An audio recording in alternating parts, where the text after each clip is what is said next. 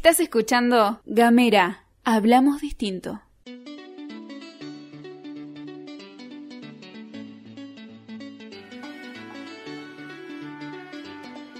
Buenos días, buenas tardes, buenas noches o depende del momento que coincida cuando le diste play a este podcast. Estás escuchando Femininjas al Sur. Mi nombre es Luz Escarpati y en esta oportunidad, en este episodio, tenemos una invitada muy, pero muy especial. La tenemos a Paula Fo, nueva presidenta del Centro de Estudiantes de la Universidad Nacional de Tierra del Fuego. ¿Cómo estás, Paula? Buenas, ¿cómo andas, Luz? Muy bien. Bueno, muchas gracias por haber venido. La idea en este episodio por aquellos que escuchan por primera vez eh, Femininjas al Sur es hacer un recorrido por lo que pasa en eh, Tierra del Fuego, por lo que pase, por lo que pasó en Tierra del Fuego con lo que es el movimiento feminista o los movimientos feministas, la participación de las mujeres y su rol en eh, la sociedad. Y en este caso, como estamos con Paula, el tema que vamos a abordar puntualmente es las universidades y las mujeres, porque como patriarcado, ¿no? No escapa a la desigualdad estructural que atraviesa la sociedad. Vos me podrás confirmar o ratificar. ¿Y en qué está, digamos, en qué estado está las, universidades en, Tierra del Fuego? Bueno, en principio que la universidad creo que es el ámbito por autonomacia generador de sentido, ¿no? Eh, entonces tiene una legitimidad para hablar de ciertos temas eh, que le da ¿no? Entonces, eh, que la universidad piense con perspectiva de género, que la universidad, una universidad o el sistema nacional de universidades públicas se declare feminista, eh, avale, por ejemplo, el uso de lenguaje inclusive, inclusivo, desarrolle políticas para eh, incluir, por ejemplo, el cupo laboral trans o bibliografía de mujeres que generalmente están excluidos, es significativo y me parece que tiene una influencia muy fuerte eh, eh, en general en la sociedad. Vos decís que de alguna manera entonces las universidades recogen el guante de los nuevos paradigmas sociales en donde el feminismo toma protagonismo y dice, bueno, a ver, eh, o sea, incluyamos bibliografía de mujeres, incluyamos políticas que hagan que las mujeres estén incluidas en la universidad. Es, es un ámbito que recoge ese guante, recoge ese reclamo. Sí, en realidad más que nada a partir o de los movimientos estudiantiles o de los movimientos gremiales. Acá, por ejemplo, en el caso de la Universidad de Tierra del Fuego, los proyectos en general que tienen que ver con eh, perspectiva de género eh, surgieron más que nada del seno estudiantil, inclusive el cupo laboral trans, que es una política para trabajadores docentes y no docentes. Eh, entonces, me parece que los movimientos de base son los que cumplen ese rol, ¿no? De forzar a las universidades, a esas instituciones a adoptar esas políticas. Ahí me, me parece que, que pones un, un, tema clave arriba de la mesa, que son los estudiantes, ¿no? Y el rol protagónico que tienen en estas nuevas discusiones y en estas discusiones y en estas ampliaciones de derechos. ¿Qué, mm, qué, qué, qué, qué encontrás en el movimiento de, de, de estudiantes con respecto al, al, feminismo? Y en general creo que en, en el caso de, de nuestra universidad, eh, hay una, hay una fuerte oleada eh, verde, una fuerte oleada feminista en las universidades en general, por nuestra, si bien más lejos, por nuestro centro de, estudiantes ya han pasado más de una presidenta.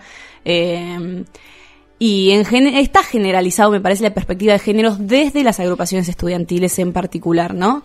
Eh, y inclusive se ha empezado a laburar hace ahora ya dos años en el programa de género y sexualidades eh, de la universidad, que es un programa ya institucionalizado, eh, y se ha empezado a trabajar, por ejemplo, también desde el seno de las agrupaciones estudiantiles eh, y en conjunto con este programa de género y sexualidades, el protocolo de violencia institucional, perdón, de violencia institucional, no, de violencia de género y discriminación por orientación sexual, entonces, eh, eh, sí, el rol de los estudiantes, me parece que ahí, me parece que somos los que llevamos la, bandera, eh, sobre todo, adelante. Te, te, no puedo evitar hacerte esta, esta pregunta que, que está vinculada con una frase que está como muy de moda y, y parece que hay algo de cierto y hay algo de falso también. Y es la frase esta, los jóvenes o la juventud es el futuro.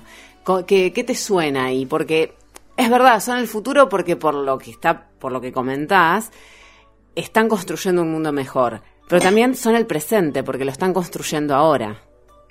Sí, sí, es una frase polémica, ¿no? Que, que da para discutir. Eh, yo creo que, empezando de Ofelia Fernández para, para atrás, somos el presente, eso sí, sí, sin lugar a dudas. Hoy creo que somos eh, protagónicos y protagónicas eh, en la política en general. Sí, yo creo que es un poco por ahí eh, desmerecer o, más cliché pensar en que es el futuro. Prefiero decir yo que es el presente.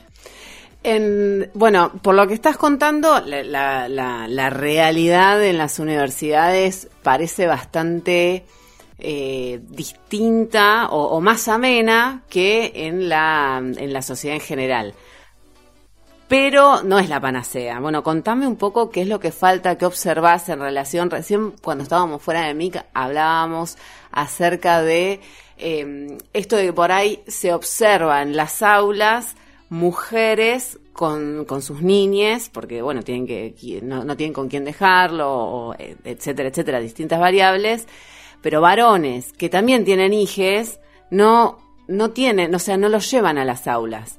Contame qué se observa en relación con ese tema, teniendo en cuenta además que probablemente la piedra angular en la que están sustentadas todas las desigualdades estructurales entre hombres y mujeres tiene que ver con la distribución, distribución desigualitaria entre las, eh, en lo que tiene que ver con las tareas domésticas no remuneradas.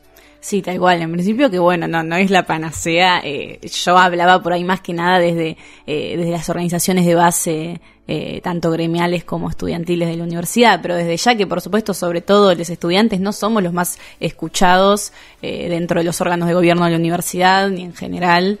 de hecho, somos el claustro casi eh, minoritario en representación, eh, sin embargo mayoritario en cantidad, ¿no? Entonces, bueno, obviamente que no se refleja en el funcionamiento institucional de, las universidades en general.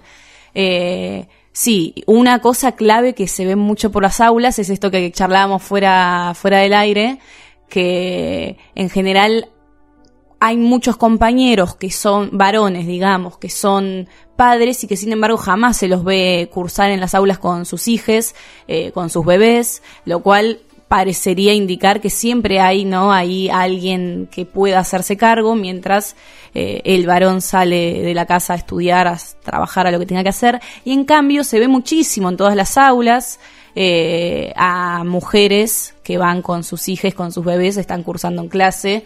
es decir, indica que no hay donde dejar esos pibes.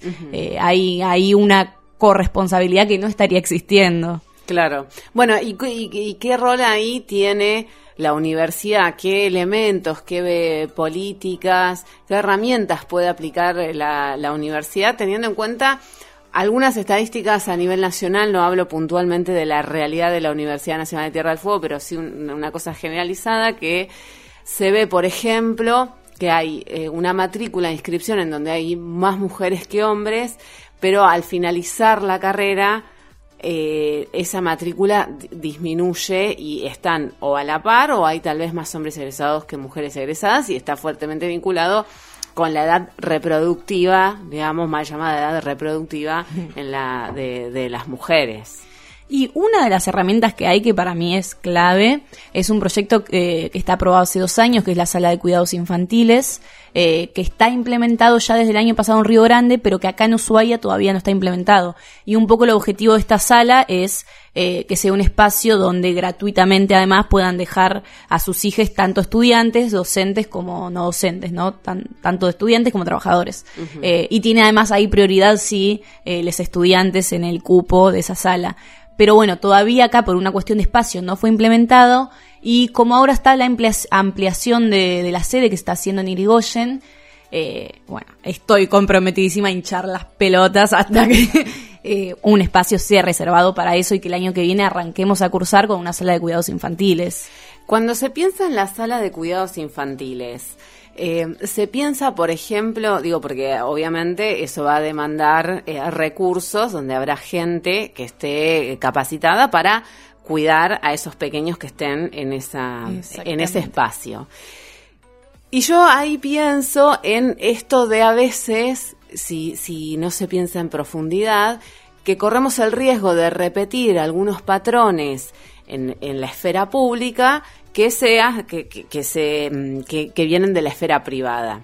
Y en ese sentido te pregunto lo siguiente, ¿se piensa en ese espacio de cuidados en generar alguna, alguna especie de cupo, si querés lo llamamos así, para que haya varones también al frente de cuidados de niñes, teniendo en cuenta de que también hay un, eh, lo que podríamos decir, una carrera, una necesidad de afrontar un cambio cultural en relación con esto, ¿no?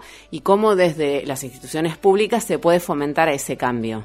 Hasta donde sé, en eso no hay, digamos, una política explícita de eh, convocar eh, trabajadores con un criterio de paridad, como vos decís. Eh, pero sí sé que por lo menos el, el trabajador, porque creo que no es más que uno de momento que se ha contratado, es un varón. Mirá, bueno. Es un dato interesante, pero diría que es casi casual, ¿no? No, eh, no, no tiene que ver con una, eh, una política manifiesta. eh, pero sí es algo que, que, está presente, que justamente ayer estábamos charlando con otra compañera, que es ahora la nueva secretaria del Centro de Estudiantes, de conseguir para los baños eh, cambiadores para los bebés. Eh, y una, lo primero que nos surgió fue esto de que, che, ¿qué? ¿Conseguimos uno para las mujeres? No, che, hay que poner para los varones, ¿no? eh, y, y, la posta, y cuando decíamos eso, eh, como que los pibes decían, pero ¿qué? ¿Algunas entraron, vieron a un varón entrar con un bebé al baño? ¿No es al pedo? Y bueno, pero yo creo que de todas maneras tiene que estar ahí porque es promover esa corresponsabilidad, ¿no? Claro. Bueno, y ahora que nos metemos de a poquito, si querés, en lo que tiene que ver con el, porque hay, digamos, hay dos caminos, ¿no? En lo que tiene que ver con el feminismo, el rol de las mujeres, las mujeres saliendo a los espacios públicos, abandonando el espacio privado. Eh, hay como dos cosas que atender al mismo, al mismo, casi que van eh, al mismo tiempo. Una tiene que ver con atender lo urgente y generar las políticas para incluir a las mujeres en los estudios, en la esfera laboral, uh -huh. en la esfera de decisión política, en las esferas empresariales, etcétera, etcétera. Y otra es la esfera en donde hay que promover desde las instituciones públicas, la universidad también, el cambio cultural. Uh -huh. Que ese sí es más lento, es más jodido, es más cuesta uh -huh. arriba, eh, es medio hinchaguario. Bueno, ¿qué, ¿cómo encara la universidad o qué aporta la universidad a ese cambio de paradigma cultural que busca la igualdad entre los géneros? Mira, me parece sí el área más interesante que tiene que ver con lo que decía al principio, con la universidad como generadora de sentido. Eh, es como que tiene una legitimidad lo académico y lo científico, que vos te ponías un guardapolvo blanco y está científicamente comprobado, ¿viste? tiene una legitimidad. Eh, entonces me parece que sí, que es un ámbito, como decís, eh, idóneo para esa batalla cultural, ¿no? Uh -huh. Eh, y en ese sentido creo que el mayor desafío tiene que ver con las currículas y con los contenidos mínimos eh, a dar en las aulas. Eh, en nuestro caso, creo que la carrera que más tiene incorporado eso es la carrera de sociología, porque justo tenemos eh, varias docentes feministas, ha pasado por acá Yelén, por ejemplo, que es docente también eh, de la UNI, de sociología. Entonces ahí se ve muy incorporado transversalmente a, a, las materias troncales. En el resto, la verdad que lamentablemente no, eh, y además no puede quedar sujeto al azar, de todas maneras, en el caso de la carrera de sociología, no puede quedar sujeto al azar de que justo tengas una docente eh, bueno, feminista, eso, ¿no? Claro. Tiene que ser una política integral, deliberada de, eh, de incorporar en los contenidos mínimos eh, de todos los planes de estudio, sobre todo y específicamente no en las sociales, pero me parece que en general un poco de perspectiva de género eh, y eso eh, en todo caso lo que suele pasar es que aparece alguna cátedra optativa eh, que sea específicamente sobre feminismo, uh -huh. eh, pero no aparece, y creo que ese es el mayor desafío, transversal a todas las cátedras, por ejemplo, de teoría política, teoría social, donde se ven los autores clásicos que obviamente son varones. Claro, ni hablar. Bueno, y hasta acá venimos hablando de la universidad hacia adentro, uh -huh. la universidad hacia los, el, los, estudiantes, las estudiantes, la, la, universidad con sus docentes. Las universidades y, y, las académicas han tenido un rol protagónico, sobre todo en los últimos años, en la discusión de, de, de, de, disputa de poder que está dando el feminismo y en esto tenemos, mm. me parece que ser claras, esto es una disputa de poder en donde nosotras queremos el, el 50% y en este momento no lo tenemos, mm -hmm. digamos. Podríamos decir tranquilamente el 80% del poder y tal vez más, está concentrado en el 50% de la población, eh, o tal vez menos, porque ahí también podríamos ponernos un poco más rigurosas, eh, en hombres blancos heterosexuales de clase media alta, ¿no? También, digamos, esa pequeña porción de la humanidad tiene concentrado casi el 90% del poder y te digo más. Nosotras acá venimos a disputar ese poder, las académicas han tenido un rol protagónico en este último tiempo. ¿Qué pasa con el afuera? Teniendo en cuenta que uno de los grandes desafíos del feminismo, sobre todo en Argentina, me parece, es dejar de pertenecer a, los sectores que históricamente han sido más bien oligarcas y dejar de, ser un espacio academicista para poder llegar a los barrios, a las eh, fábricas y, poder, digamos, generar una cuestión más, más desde las bases. Fu, bueno, terrible preguntó, me mataste. Eh, mira, sí, él es un gran desafío poder construir un feminismo que deje de replicar esas lógicas etnocéntricas, racistas, eh, y todas en realidad esas relaciones en definitiva son relaciones de poder desiguales.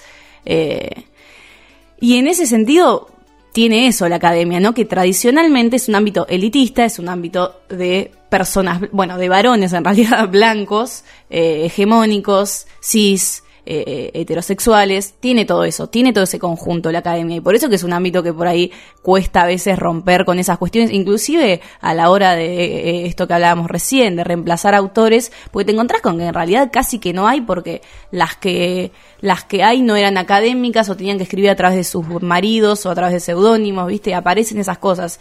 Entonces es difícil romper en ese sentido. Por eso creo que la herramienta, por lo menos desde la universidad, por supuesto, tiene que ver con pensar eh, la transformación de la universidad no solo desde el feminismo, sino desde lo popular, ¿no? Pensar una universidad inclusiva, una universidad que se piense de cara al pueblo, de cara a, su territorio, eh, y en eso creo que la extensión universitaria tiene un rol clave. Ah, hubo un proyecto en el que estuvo también Aye, eh, hará dos años, si no me equivoco, 2017, eh, que fue un proyecto de extensión em, de, la de nuestra universidad en el barrio Dos Banderas, si no me equivoco, eh, para formación de promotoras comunitarias en violencia de género. Bueno, son herramientas que están interesantes para salir, sí, salir un poco del ámbito académico y llevarlo al criollo un poco de qué es esto de la violencia de género. Bien, claro, y abrir un poco las puertas de la universidad en el hacia afuera, digamos, no necesariamente la universidad tiene que ser esa institución a la que vos te acerques, sino que también la universidad se puede acercar hacia otras esferas. Sí, digamos, complementando este cambio de paradigma eh, sociocultural que es necesario y que es urgente también. Total, total, sí, sí. Eh, así que en eso, bueno, creo que la extensión es la herramienta y clave, pero bueno, inclusive en general, eh, poder empezar a pensar la universidad con una perspectiva de derechos humanos tiene que ver con pensar en todas estas desigualdades étnicas, raciales, eh, no sé cuál es la palabra correcta para esto, estéticas, pensando en, la hegemonía de los cuerpos, ¿no? Claro.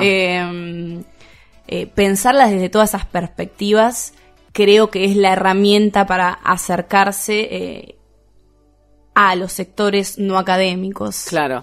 ¿Y ahí qué lugar, digamos, eh, teniendo en cuenta esto que estamos contando, teniendo en cuenta la necesidad de hacer el cambio de paradigma cultural, cómo eh, cómo opera o cómo se relaciona o cómo debería, cómo, cómo lo hace en la actualidad y cómo crees que debería ser la relación entre la universidad y el poder político, teniendo en cuenta las diferentes fuerzas políticas, ¿no? Y a esto voy con qué eh, puede hacer la universidad en relación con, por ejemplo, el Consejo Liberante o la Cámara Legislativa Provincial, para que se traduzca lo que la universidad intenta generar desde los movimientos de estudiantes, por ejemplo, en alguna herramienta concreta de, que se genere a través de o una ordenanza o una ley o alguna política pública que pueda implementar, no sé, el Poder Ejecutivo. Y en eso creo que es más clara la influencia ¿no? de, la universidad, tanto ámbito académico y científico, la influencia que tiene sobre, sobre esos sectores. En general, las declaraciones que saca la universidad o que saca el Consejo Superior tienen algún peso, por alguna influencia. Eh, de hecho, me acuerdo, si no me equivoco, cuando se estaba todavía discutiendo la paridad de género en el Consejo Deliberante, justo se aprobó eh, un par de días antes la paridad en la universidad, que igual no fue implementada caso aparte. Eh, pero me parece que tuvo algún empujón que se declare, que se pronuncie el Consejo Superior de la Universidad eh, sobre eso. Y además de, esta universidad van a salir los futuros dirigentes de, de, la provincia. Entonces creo que va a tener un peso importante lo que se esté estudiando y enseñando en nuestra universidad. Claro, sí, ni hablar. Eh, recién mencionaste mm, algo eh, muy interesante y es que, bueno, se aprobó la paridad de género en la universidad y todavía no se está implementando. Y esto pasa, digamos, y si querés dejamos de lado un rato la universidad y ya hablamos en general de las diferentes instituciones públicas. La universidad está metida dentro de esa esfera. Y, y, a mí me llama la atención y quería saber tu consideración al respecto, con respecto a este tema y es, me es llamativo cómo determinadas eh, herramientas que se sancionan o, determinadas eh, consensos sociales a los cuales se llega y se institucionalizan, pero después no se vuelven operativos y da justo la casualidad que siempre sucede con cuestiones que tienen que ver con la promoción o la ampliación de derechos hacia las mujeres. ¿Cómo, cómo ves ese tema? Y es que es, eh, son cuestiones que incomodan y que desarman los armados tradicionales. Es cambiar toda la lógica del armado de, de, listas, de los cierres. Eh, es un tema que creo que incomoda a, todo, a, todo sector político, desde el más progre hasta el más conservador, porque implica eso, desarmar todas las lógicas de funcionamiento, todas las lógicas de rosqueo que existe, donde generalmente las mujeres quedan afuera, digamos, te desarma entera eh, eh, eh, el accionar, la lógica de funcionamiento de la política, entonces es reconfigurar todo y es algo que, bueno, que va a llevar bastantes batallas más, me parece, poder desarmar todo eso y reconfigurar toda esa, todo ese accionar. Cuando se cerraron las, las listas para las elecciones nacionales, em, se conoció, eh, por, ejemplo, Dora Barrancos, que es una académica muy reconocida, socióloga, fue este, feminista, fue candidata eh, como segunda senadora por el Frente de Todos em, para Ciudad Autónoma, por Ciudad Autónoma de Buenos Aires. Bueno, no entró. Eh, y algunas feministas, por ahí de sectores más de izquierda, cuestionaron el, este, la candidatura de, Dora Barrancos porque lo que decían era lo que está haciendo Dora es legitimar que vaya un varón al frente de la lista y en realidad eh, se está conformando con migajas. Se armó, hay toda una discusión en realidad dentro del feminismo y cómo trabaja con los partidos políticos, y yo acá meto también, y cómo trabaja con las instituciones públicas. En ese lugar, ¿cómo crees que tiene que ser el funcionamiento? Teniendo en cuenta esto que vos decís, faltan muchas batallas por dar. Fu, y eh, en principio que yo reivindico ya la participación y la incorporación de una feminista en las listas, ¿no? Sí, ni hablar. Eh, después podemos discutir, discutir el lugar y hay que ver qué correlación de fuerza tuvo para estar en un lugar u otro. Yo creo que ante todo es reivindicar eso, pero por no por reivindicar al armador de la lista, sino por reivindicar la Dora o a la compañera que esté en, en ese espacio, ¿no? Eh, lo que tuvo que hacer para estar ahí. Entonces, me parece que es reivindicar eso, por un lado. Y después... Eh... es muy difícil pensar esto, cómo se pueden cambiar esas lógicas. Em, yo creo que sí, que obviamente lo, ideal va a ser eh, tener mujeres eh, pudiendo encabezar esos espacios. Pero, pero más allá de cambiar esa lógica, la, la, pregunta apunta más a mm. cómo, cómo, cómo crees que tienen eh, que relacionarse o cómo imaginas la relación del feminismo con las fuerzas políticas teniendo en cuenta que a veces es difícil que la fuerza, porque además como el feminismo es un movimiento transversal, es difícil que se recojan todos los guantes de una. e- esa operación, esa, ese arte de negociación que tiene que hacer el, el feminismo, ¿cómo te lo imaginas hacia futuro? Y en eso sí, creo que va, eh, tiene que, va a ser una construcción transversal del feminismo en todo, en todo el arco político, eh, porque es la única manera también de generar esa presión y esa puesta en agenda eh, de las mujeres y de la lucha del feminismo y la presión que eso significa, me parece que, digamos, está de hecho ya existiendo esa presión que vos no podés cerrar una lista todas de varones sin que no, no, de hecho es ilegal. Además, es ilegal. Además de que es ilegal. Además de que es ilegal. Pero inclusive siempre corre alguna y me parece que eso sí de todas maneras es una victoria, ¿no? Que de todas maneras siempre haya alguna crítica, alguna trompada por hacer encabezar un hombre una lista, ¿no? Entonces, en, eso por lo menos digo, hay una pequeña ya puesta en agenda de que, mira, tenés que incorporar a las mujeres a las listas y además merecemos mínimamente eh, encabezar esos espacios. Eh, pero creo que, va a ser una lucha que tiene que ser colectiva y transversal para poner presión en todos los partidos políticos, en todos los espacios políticos que eh, sabemos que, que en general o casi todos los conducen varones. Claro, bueno, ahora te, te, pongo el, desafío, digamos, la, pregunta al revés. ¿Cómo crees que se tiene que relacionar los partidos políticos con los movimientos feministas? En ese mismo sentido, ¿no? Bueno, no sé si lo que yo crea va a transformar algo, digamos, en ese sentido.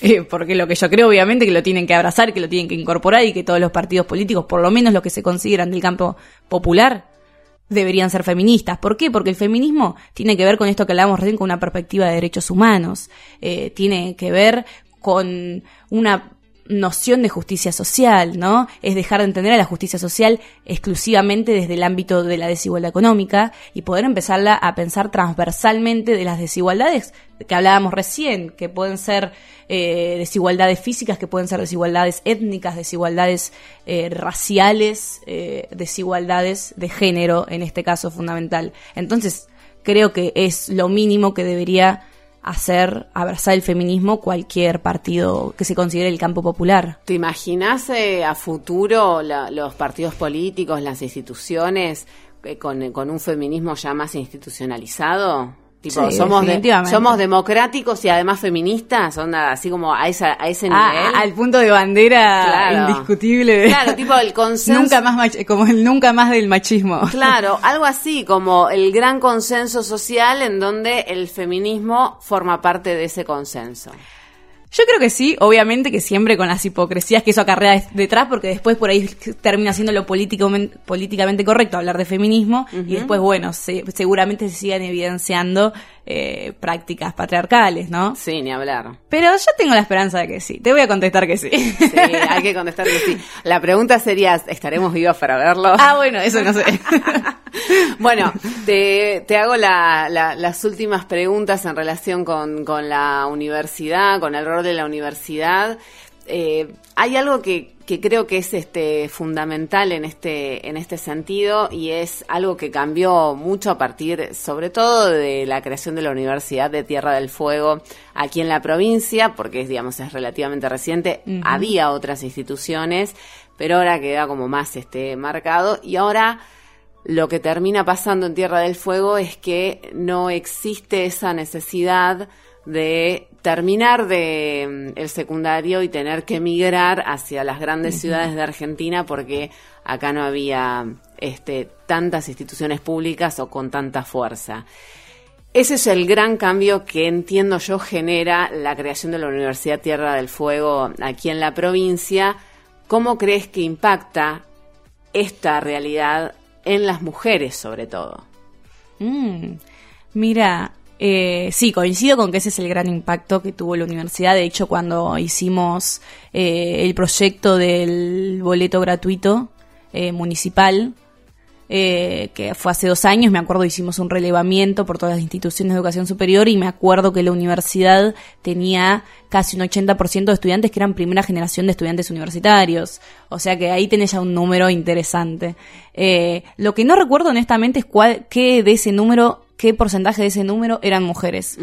Pero ahora, sobre todo con esta cuestión de, de, la maternidad, me parece que ahí es donde definitivamente tiene un rol fundamental, porque aquella que está maternando eh, sobre todo desde adolescente o desde joven, eh, es imposible que viajes a estudiar al norte y encima puedas eh, mantener un, un pibe allá, claro, lejos de tu familia. Definitivamente dejaba fuera esa, esa centralización de las universidades en las grandes capitales, eh, dejaba fuera a las mujeres en general y a las mujeres que están maternando. Me parece que la federalización de la educación pública permite eso y la universidad en eso le debe haber cambiado la vida, estoy seguro, a un montón de mujeres que hoy pueden ir a cursar, aunque no tengan aún una sala de cuidados infantiles, ir a cursar con sus bebés. Ahora sí, la última, Paula, te agradezco nuevamente. El desafío del centro de estudiantes a largo plazo. ¿En materia de género? En materia de género.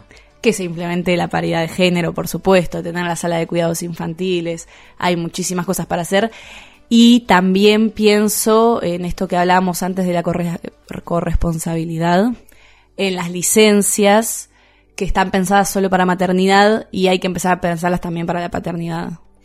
Paula, muchas gracias. Gracias a vos. Estuviste escuchando a Paula Fo, quien es presidenta del Centro de Estudiantes de la Universidad Nacional de Tierra del Fuego. La estuviste escuchando en Feminillas al Sur, acá, en Gamera.